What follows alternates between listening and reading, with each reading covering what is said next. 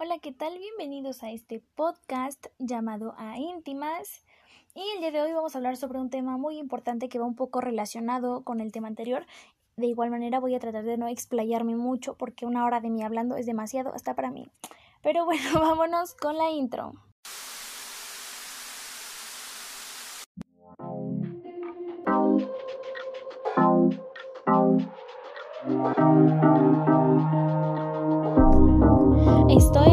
Podcast hecho de mujeres para mujeres. Salud, belleza, sexo, psicología, política, cuidados, alimentación, entrevistas y mucho más en A Íntimas con Valentina Roe. Comenzamos.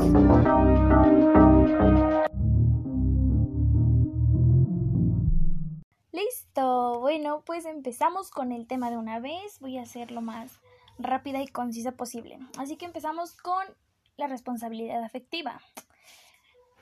Básicamente, esta se basa en el consenso, cuidado y diálogo sobre los sentimientos y emociones que surgen en una relación de cualquier naturaleza.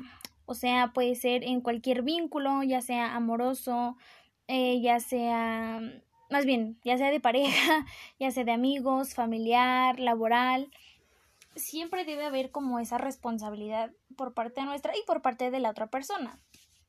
Bueno, eh, esta responsabilidad implica cuidar y escuchar al otro, así como acompañarlo y a la vez teniendo en cuenta sus emociones. Esto suena un poco complicado, pero pues es básicamente lo que todos deberíamos de hacer, o sea, no es gran cosa, ¿no? Literalmente esto es, es la base de una relación sana, pero bueno. Eh, bueno, si bien el feminismo retoma y valida este concepto porque pues este surge dentro del marco de la onda poliamorosa.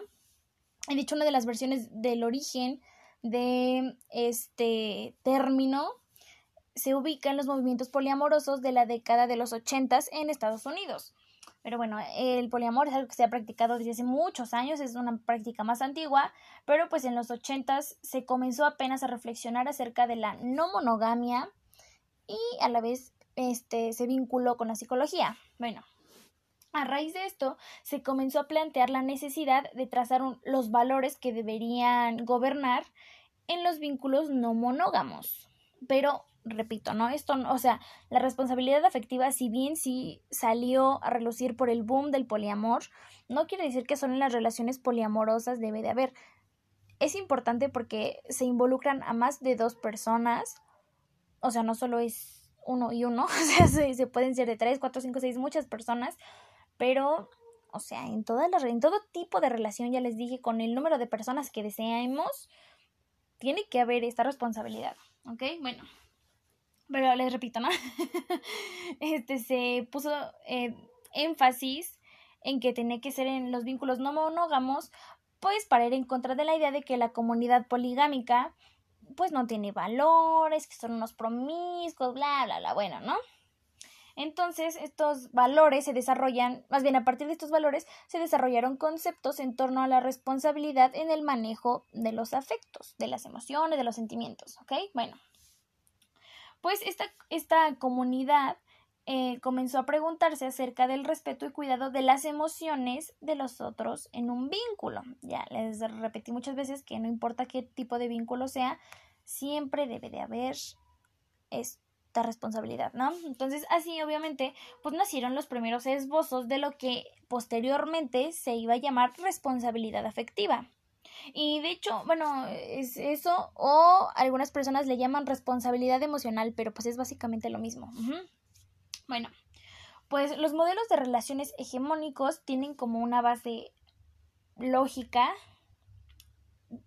sí, lógica y bastante naturalizada, de posesividad, exclusividad, fidelidad y pues evidentemente la heteronormatividad, ¿no? A pesar de que estamos en pleno siglo XXI, pues la mayoría de las personas siguen con esta onda de que las parejas son de hombre y mujer y que pues solo son de dos, no digo yo nunca entraré en una relación poliamorosa, pero pues digo, sé que se da y pues yo qué puedo hacer, no soy nadie, ¿no? Para decir, ay, no, eso está mal.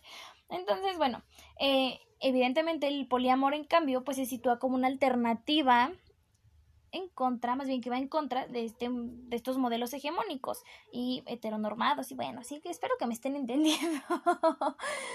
este, bueno, eh, este poliamor se entiende como una filosofía y como una práctica de vida que consiste básicamente en amar a varias personas simultáneamente de manera consensuada.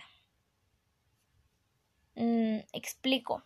Digo, no creo que sea necesario explicarlo, pero de todas maneras, para que quede un poco más claro, básicamente eh, es como tener una relación abierta, ¿no? O sea, es que ahí está el punto, es consensuado, o sea, mi pareja y yo tenemos que hablar y estar de acuerdo en que no vamos a poseernos el uno al otro, cada quien es libre de amar a quien se le dé la gana, pero sin destrozar el vínculo que nosotros tenemos sí, espero sí estar me dando a entender. bueno, y pues asimismo estas relaciones implican una, una dinámica ética no posesiva y pues lo más honesta posible, ¿no? Yo sé que la honestidad no es algo que esté 100%, sí, o sea, que pase 100%, ¿no? Siempre va a haber alguna mentira piadosa, entre comillas, o blanca o lo que sea, pero mentiras siempre hay, amigos. Este, bueno, eh, bueno, esta búsqueda por poder respetar los sentimientos propios y los ajenos, así como de moverse en las relaciones y poder cuidar a los vínculos, pues implica un horizonte bastante amplio acerca de la responsabilidad afectiva, ¿no? Porque es básicamente eso. Yo poder ser libre, tú poder ser libre, todos podemos ser libres, pero sin hacernos daño, ¿no? Y les repito, no es necesario que sea una pareja poliamorosa, está en una, bueno, monógama, también aplica. Em, bueno, este tipo de prácticas dentro de la responsabilidad afectiva, pues implican cuidar a cada una de las relaciones que se establecen con las demás personas de manera responsable y súper consciente. Y bueno, hoy, a pesar de que existen diversos tipos de vínculos amorosos y sexuales, pues cada uno tiene sus prácticas y sus dinámicas específicas, ¿no? O sea, nadie trabaja de la misma manera. Y pues puede tratarse de relaciones monogámicas estables, vínculos poliamorosos, relaciones esporádicas o solamente relaciones sexuales, ¿no? Pero bueno.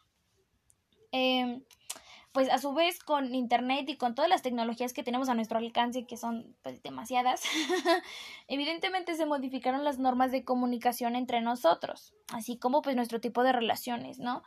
Em, este contexto, más bien en este contexto es pues aún más fácil, eh, ¿cómo les explico? Sí, en, esta, en este tipo de ambientes en los que no hay nada personal, porque quieran o no, las relaciones personales, y me refiero a físicas, este, son un poco más fáciles que las que son a distancia, ¿no? Se trata de manejar un poco más lo que es la confianza, lo que son ciertas reglas, pero pues en vista de el coronavirus, pues tuvimos que alejarnos un poco, desprendernos un poco del contacto físico y hacer todo a través de las redes sociales, este, de internet, de algunas páginas, etcétera, ¿no?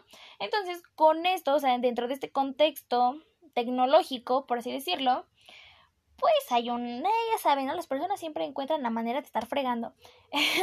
Entonces surgió la práctica que es súper común y estoy segura que todos lo hemos hecho o nos lo han hecho pero bueno, es una plática que evidentemente va súper en contra de la responsabilidad afectiva o emocional. Y pues estoy hablando del famoso ghosting, ¿no? Que pues básicamente es la finalización unilateral de una relación afectiva sin avisar ni dar explicaciones. O sea, la persona que corta el vínculo mm, ni siquiera da explicación, como ya mencioné, ¿no?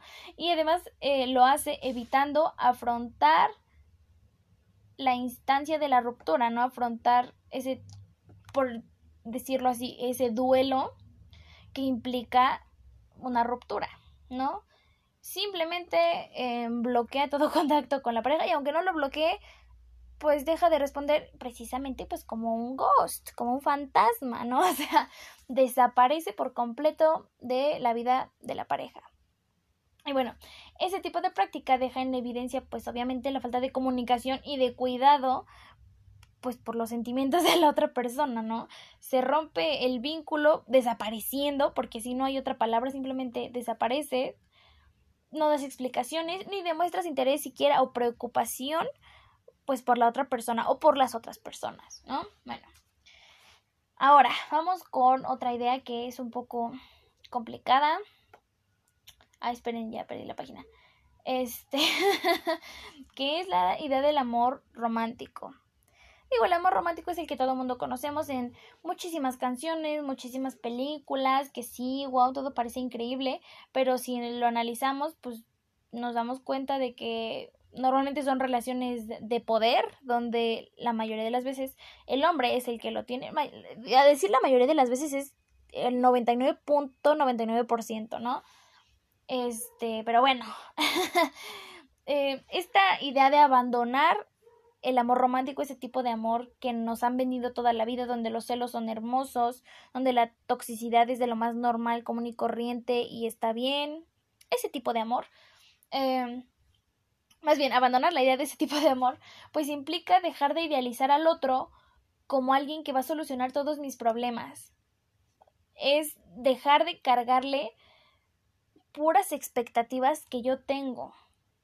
Porque sí, hay una frase que escuché en la semana que me gustó mucho, que básicamente dice, idealizar a, alguien es condenarlo a decepcionarte. Y amigos, pues es nada más y nada menos que la verdad, ¿no?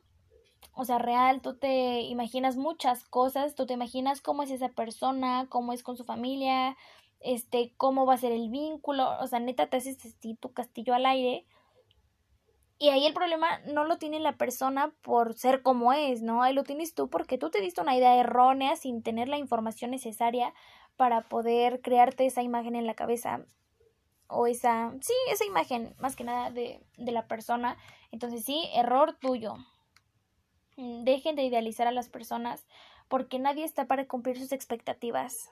Pero bueno, este, un vínculo amoroso básicamente debe abandonar la lógica, la que ya les platiqué hace ratito, de estar en deuda con el otro o esperar que se comporte de una determinada manera que me pueda convenir a mí. Este, bueno, eso ya fue. Creo que es bastante claro, ¿no? Pero bueno. Eh, como ya les mencioné, el concepto de responsabilidad afectiva se aplica en todo. Ay, perdón, en todo tipo de relaciones. ¿Por qué? Porque la base de estos vínculos son básicamente las emociones de los integrantes y la comunicación y el respeto de ellas. O sea, que todos estemos enterados, bueno, digo todas porque en caso de una pareja poliamorosa, como no soy experta en eso, voy a hablar de las parejas monógamas. Este, cuando dicen que la comunicación es base dentro de una relación, es cierto, ¿no? Que más adelante les voy a dar un ejemplo porque de verdad es increíble lo que la comunicación puede hacer, tanto como para bien como para mal. pero bueno, este, algunos conceptos que están directamente ligados a la responsabilidad afectiva son el cuidado, el respeto y la empatía. Un vínculo sano pues se construye desde, desde el amar y aceptar al otro tal y como es, aunque también no sé, o sea, no se queden en eso de que, ay, pues yo soy así y así me ama, porque eso también es egoísmo, ¿no? O sea, uno tiene que ceder ante ciertas cosas, uno tiene que cambiar, tiene que crecer por amor, si no porque una persona me ame quiere decir que va a aguantar, si según yo tengo un genio de la fregada, que tiene que aguantar mis desplantes, que tiene que aguantar mis escenas, o que tiene que aguantar mi pinche genio, ¿no? Entonces, sí, o sea, no confundamos las cosas sí está bien que nos amen como somos, pero también nosotros, si tenemos la oportunidad de mejorar, qué mejor que hacerlo, ¿no? Pero bueno, este, ah, les decía, un vínculo sano se construye, ya les dije, aceptar al otro como es, amarlo y también construyendo la relación desde el diálogo de las emociones y también de poder elegir día a día a la otra persona para estar conmigo, para que me ame y para yo amarla. Bueno, algo que es muy cierto es que el amor para toda la vida no se puede garantizar. O sea, de verdad, no. Aunque uno crea que sí, la, la verdad es que no. Pero algo que podría ayudar a prolongar un poquito el amor y mejorar la relación, pues es asumir la responsabilidad y el compromiso de respetar y cuidar las emociones propias y del otro, porque sí, las nuestras también importan. Bueno, como ya les comenté, este, este concepto de responsabilidad afectiva eh, surge en los años 80 por eh, los grupos poligámicos, pues se trata de un término que apenas en los últimos años comenzó a resignificarse y estudiarse, pero dentro del marco de la teoría feminista. Por esta razón, cuando hablamos de este tipo de responsabilidad, es importante tener en cuenta que se encuentra en un constante cambio, en un constante desarrollo y evidentemente en una constante reflexión con nosotros mismos, ¿no? Este, este concepto no es una idea terminada, no es un concepto cerrado. Y digo, es válido, no lo, no lo tenemos que tomar como una verdad absoluta, pero sí podemos pensarlo y pues podemos debatirlo en nuestras relaciones, ¿no? También se vale, aunque no nos rijamos completamente por ese tipo, que sería lo ideal, porque de verdad, bueno, ahorita les voy a dar algunos puntos que debemos asumir, pero pues sí, la neta sí sería lo ideal, nos ahorraríamos mucho sufrimiento a nosotros mismos y a las demás personas. Pero cada quien, ¿no? este, dentro de este tipo de, de reflexiones que tenemos que hacer, pues evidentemente es que tenemos que desnaturalizar ciertas conductas y analizarlas en el marco, más bien dentro del marco del respeto hacia los demás tenemos que reflexionar sobre los alcances y las limitaciones de nuestras acciones y de las de los otros. Sí, porque sí, o sea, no solo los otros tienen que mantener límites y tú puedes hacer lo que te hinche la gana, o sea, no. Bueno, les digo, ahorita voy a decir los puntos para explicar un poco más, pero es básicamente lo que les estoy intentando decir, ¿no?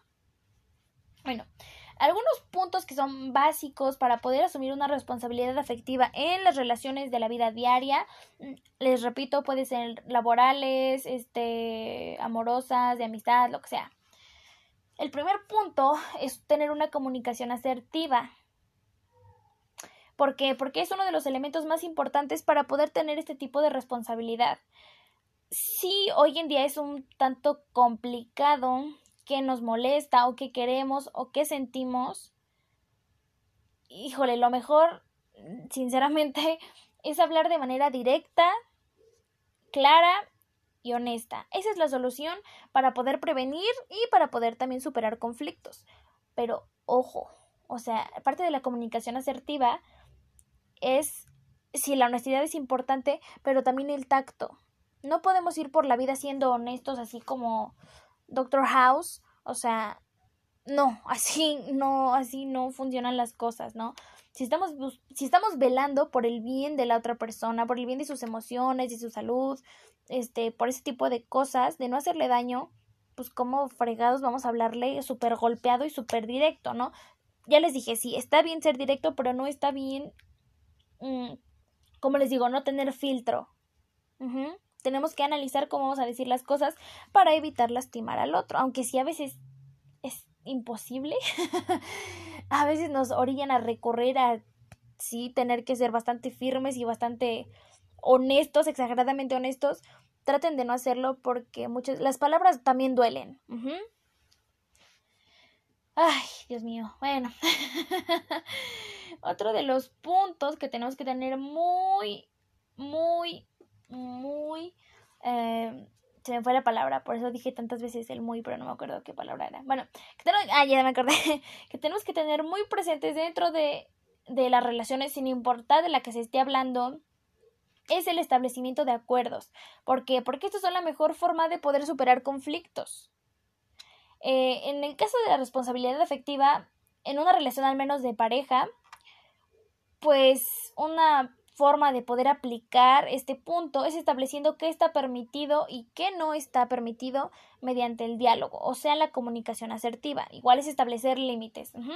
Ahora sí, viene un ejemplo para que me entiendan un poquito más. Em, no sé, podemos pensar en una pareja donde em, una de las partes no está de acuerdo y no se siente cómoda con las muestras de afecto en público. Pero eh, esta persona no lo comunica y la otra parte pues lo sigue haciendo y lo seguirá haciendo si esta persona no habla. ¿Por qué? Porque pues no sabe que eso le incomoda, no sabe que eso le molesta. Entonces, un ejemplo de un establecimiento de acuerdos en una responsabilidad, más bien con responsabilidad afectiva, sería que al inicio de la relación ambas partes o las partes que sean se tomen el tiempo de poder dialogar para hablar de necesidades y para poder establecer acuerdos necesarios para pues tener una relación lo más sana posible, ¿no? Evitando hacer lo que la otra persona le incomoda o no le gusta. Oh, es que les digo, o sea, yo hablo de manera general, pero a veces es importante recalcar que hay cosas en las que nosotros no podemos ceder. O si le dicen, no, es que me incomoda que trabajes, pues lástima, ¿no? O sea, que, no les cuarten su libertad.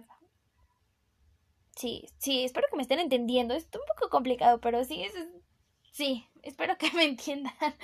Bueno, y de hecho, eh, este, este punto de la responsabilidad afectiva se parece pues a un proceso de negociación porque es básicamente eso, por medio de la comunicación se llega a un acuerdo pues normalmente y debería de ser así beneficioso para ambas partes o para las partes que sean, repito, ¿no?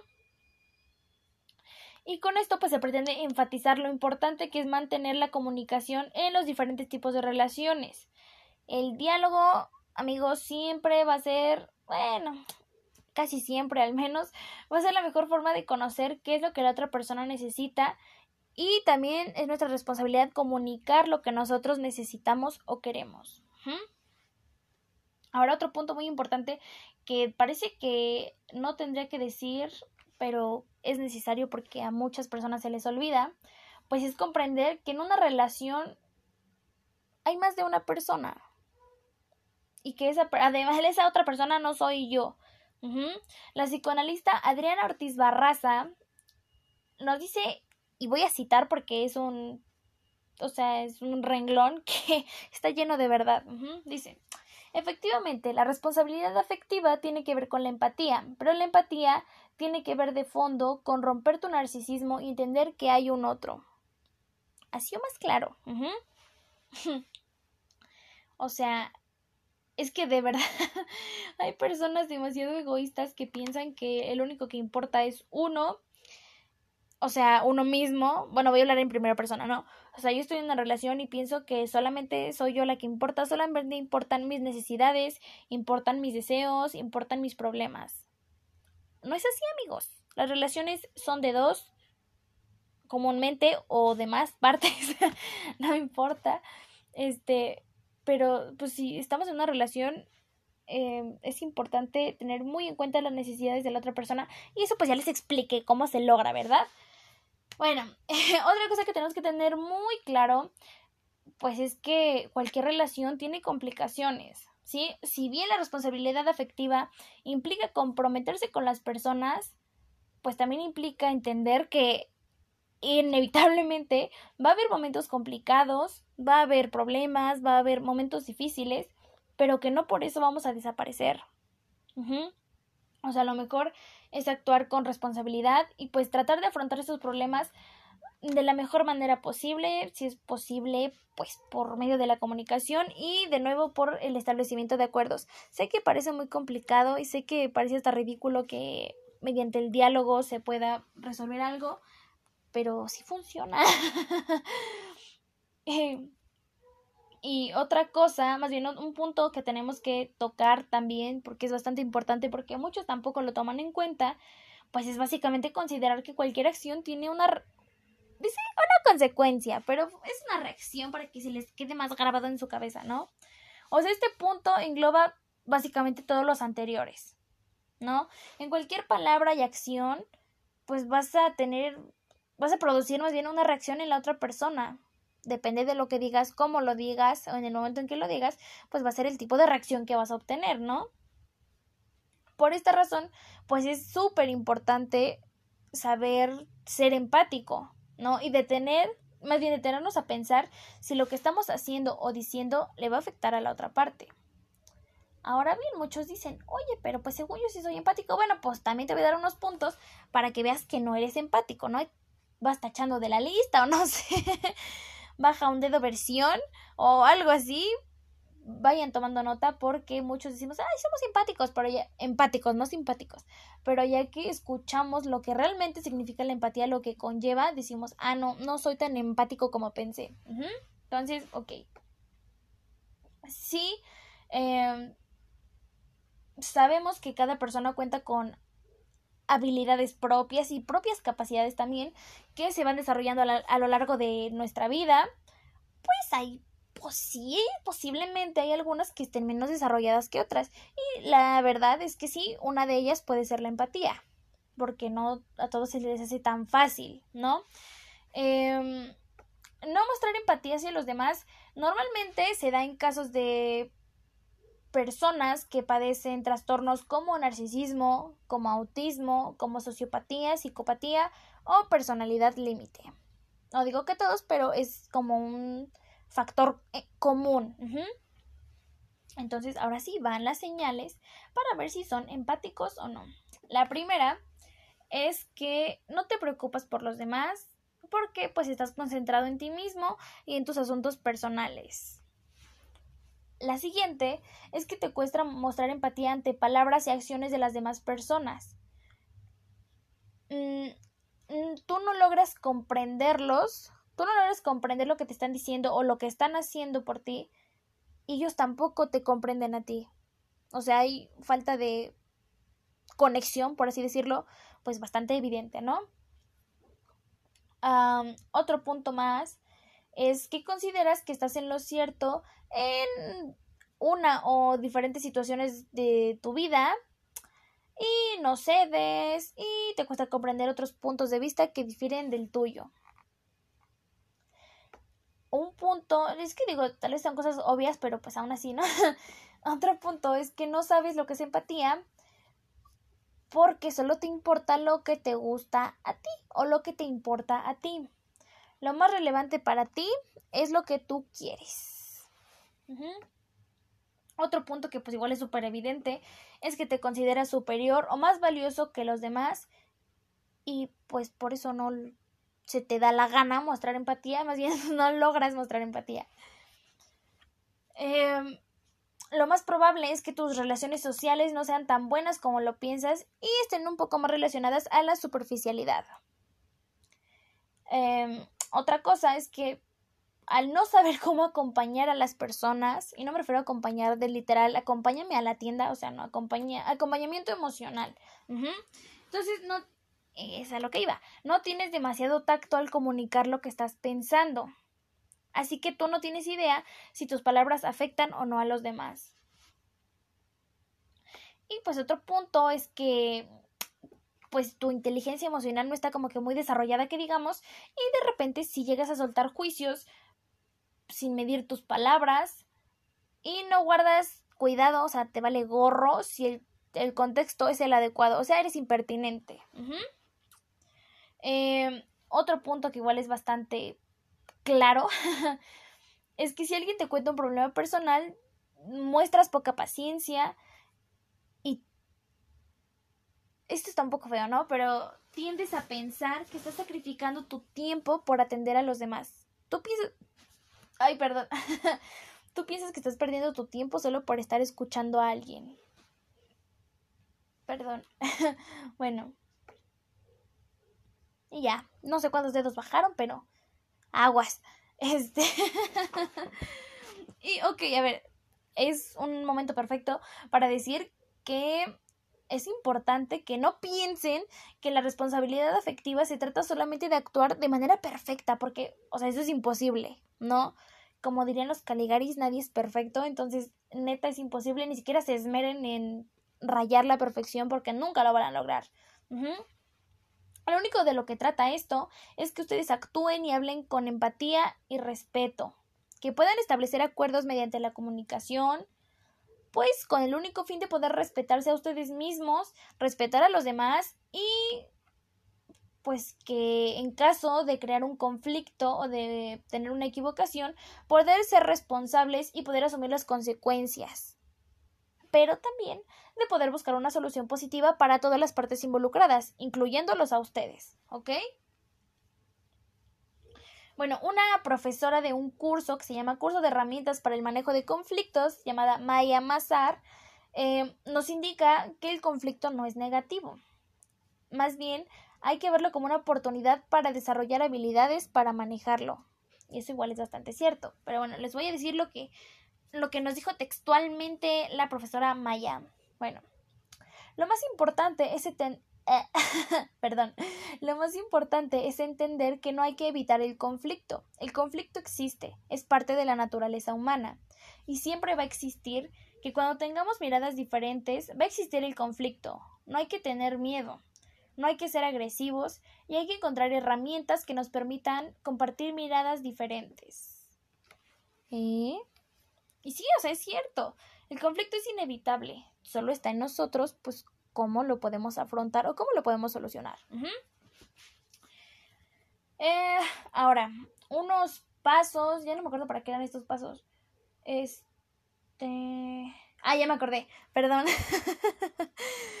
eh, a ver, unos pasos para poder desarrollar o fortalecer nuestra empatía. No me acuerdo cuántos puntos son, pero escúchenlos. Y pues digo, no son como que cosas muy difíciles, ¿no? Bueno, el primero es reforzar nuestra intención y compromiso de escucha activa. O sea, el, ser el ser empático es básicamente adoptar un lenguaje corporal receptivo. Al momento de la comunicación es muy importante, eso de verdad sí es muy importante, que miremos a los ojos. Porque aquí se desencadena la preciosa magia de poder tener completa atención tanto que la persona nos ponga atención para que la escuchemos, como nosotros ponerle atención para escucharla lo que nos está diciendo. Para poder demostrar un poco de empatía, pues lo más normal es evitar distraernos durante la conversación, ya sea con el teléfono, con que pasó la mosca, con que tengo hambre, con lo que sea, incluso de nuestros pensamientos. Este tiempo valioso, pues no sabemos cuánto tiempo vaya a ser porque hay personas que se explayan muchísimo y eso está perfecto. Este, pero bueno, durante este tiempo es es súper importante que hagamos preguntas abiertas para que motiven al diálogo continuo. Para que la otra persona vea que sí le estamos poniendo atención y que puede seguir contándonos lo que le sucede. Es un tiempo súper valioso tanto para esa persona como para nosotros. Ahora, otro punto es que ejercitemos nuestra mente para poder entender nuestros pensamientos. Porque ahí va la pregunta, ¿cómo ser empáticos si hay distancia entre personas? Pues siempre tenemos que tener la disposición y apertura hacia nuevas perspectivas de sobrellevar un conflicto. Porque, pues no todos tenemos el mismo concepto de luto o de crisis. Lo que para mí puede ser una crisis, para uno de mis amigos podría ser ahogarme en un vaso de agua. Pero eso sí depende de cada quien. Entonces, lo mejor que podemos hacer es olvidar, es olvidarnos, perdón, de rechazar o juzgar las emociones de la persona, pues que nos está contando la historia, ¿no? Esto es clave para poder, eh, más bien, sí, esto es, esto es clave para poder demostrar una verdadera sensibilidad, ¿no? Para poder demostrar que realmente estamos siendo empáticos y que tenemos una inteligencia emocional capaz de demostrar que somos empáticos. Ay, parezco maestra de kinder con él. Pero bueno, este otro punto importante es siempre pedir permiso antes de ofrecer nuestra ayuda al otro. Esperemos un, un tiempo considerable para poder dar nuestra opinión y aseguremos, asegurémonos, perdón, que la persona nos haya contado todo lo que necesita. Ahorita lo importante dentro de la empatía es que la otra persona se sienta apoyada, se sienta escuchada y se sienta comprendida. Entonces, eh, el feedback, el, la retroalimentación, por así decirlo, que nosotros le vamos a dar a la persona tiene que ser sincero, tiene que ser prudente y tiene que ser constructivo. Nos tiene, o sea, le tiene que ayudar para que autorreflexione y pues también, porque no? Para que nuestro, nuestra crecimiento, más bien nuestra empatía pueda crecer aún a distancia. Eso, o sea, la empatía no importa si es por mensaje, llamada o en persona, ¿no? Siempre se tiene que sentir. Es importante poder transmitirla aún a la distancia. Y este punto no nos ayuda a ser empático, pero es un buen tip porque a muchos nos falla este punto, pero es encontrar el equilibrio al ser empático. ¿Por qué? Porque sí, para, pues sí, para saber cómo ser empático, sí tienes que reconocer que ayudar al otro siempre puede estar a tu alcance. Pero eh, esto no debe suponer sacrificar tus necesidades. Sí, o sea, no por practicar la escucha activa y para tratar de ser más empático, tienes que sobreponer lo que tú necesitas. Y esto está muy peleado, o sea, hay muchas personas que preguntan, oye, pero es que ¿cómo puedo ser empático si no estoy ayudando todo el tiempo a alguien? Pues es que no es necesario. La empatía no es ayudar. Si la persona no te pide ayuda, bueno, como ya les mencioné, tienes que pedir permiso para ver si la puedes ayudar, ¿no? Si la persona te dice, pues no, la neta, nada más quiero desahogarme, perfecto. O sea, eso es lo que se necesita. Entonces, eh, esta, esta pregunta, la respuesta a esta pregunta, pues es que no nos tenemos que olvidar de nuestro propio bienestar. Tenemos que darnos seguridad y tranquilidad a nosotros mismos. ¿Por qué? Porque, pues, el hecho de caer en una empatía excesiva, lo único, lo único que va a lograr es desgracia. Ay, Dios mío, ¿por qué me trabo tanto? Discúlpenme. Es este generar un malestar físico y probablemente, y mucho más seguro, uno emocional. En el que, además de que no vas a lograr ayudar a nadie, pues te vas a agobiar un poco más. O sea, en lugar de enriquecer tus relaciones, lo, solamente vas a lograr agobiarte más, preocuparte más y pues ahí va todo lo demás, ¿no? O sea, el desgaste físico, emocional y de ahí pueden venir otro tipo de problemas dentro de las dentro de las relaciones, ¿no? Y les repito, eh, ser empático no es ofrecer soluciones. Eh, tenemos que poner atención a la otra persona, tenemos que concentrarnos en sus expresiones verbales y en las no verbales, pero pues también nosotros tenemos que ver que nuestro lenguaje corporal no esté diciendo, ay, qué pinche hueva estar escuchándote. No, un ejemplo es cruzar los brazos. Eso implica que qué hueva, estoy cerrado todo lo que me estás diciendo, lo único que quiero es protegerme e irme de aquí. Eh, bueno, así que evidentemente ya les dije, tenemos que poner atención, tenemos que poner atención en cómo contestamos, en emplear un tono afectivo y un tono cálido. Que a pesar de que tal vez sí nos agobie un poco, tenemos que mostrar que nos interesa lo que nos están contando. Y pues evidentemente tenemos que evitar el uso de frases típicas como el ya no estés triste, ay, es que exageras, ay, bueno, y se saben demasiadas, ¿no? Pero bueno, eh, por favor, evítenlo a toda costa, porque esto no les va a ayudar a acercarse a la persona, ni mucho menos le va a ayudar a, a ofrecerle soluciones o ayudarlo en su problema o hacerlo sentir mejor, ¿no? Simplemente va a decir, mm, pues este güey me vio triste y me dijo no estés triste, ¿no? O sea, no funciona, ¿ok? Eh, es muy importante no olvidar que mostrar empatía no es emitir juicios de valor si la otra persona no nos lo pide. O sea, tener empatía no es lanzarnos lo que nosotros pensamos con base en lo que nos contó la otra persona. Y además es importante mm, darnos cuenta, más bien tener en cuenta que si la otra persona está sufriendo, normalmente la, la verdad es que no está buscando que le arregle sus problemas. Eso tal vez cuando acabe de contarte o ya que se sienta un poco mejor, tal vez. Pero lo único que quiere, al menos en ese momento, es sentir que alguien lo puede comprender, que alguien puede entender por lo que está pasando y que alguien puede sentir lo mismo que está sintiendo él. Así que lo único que tenemos que hacer es básicamente enfocarnos en, en el bienestar de esta persona y ya, o sea, les digo, no son cosas como que muy fuera de serie. que sí a algunos nos cuesta trabajo, sí, pero les repito, ¿no? La idea siempre tiene que ser mejorar. Y digo, y si podemos ayudar a alguien de paso, pues qué mejor, ¿no? Así que lo logré, hablé un poco menos que la otra vez, qué pena. Pero bueno, muchas gracias por escucharme. Nos escuchamos el próximo viernes 26, si cuento bien. Pero bueno, cuídense mucho, les mando un abrazo y adiós.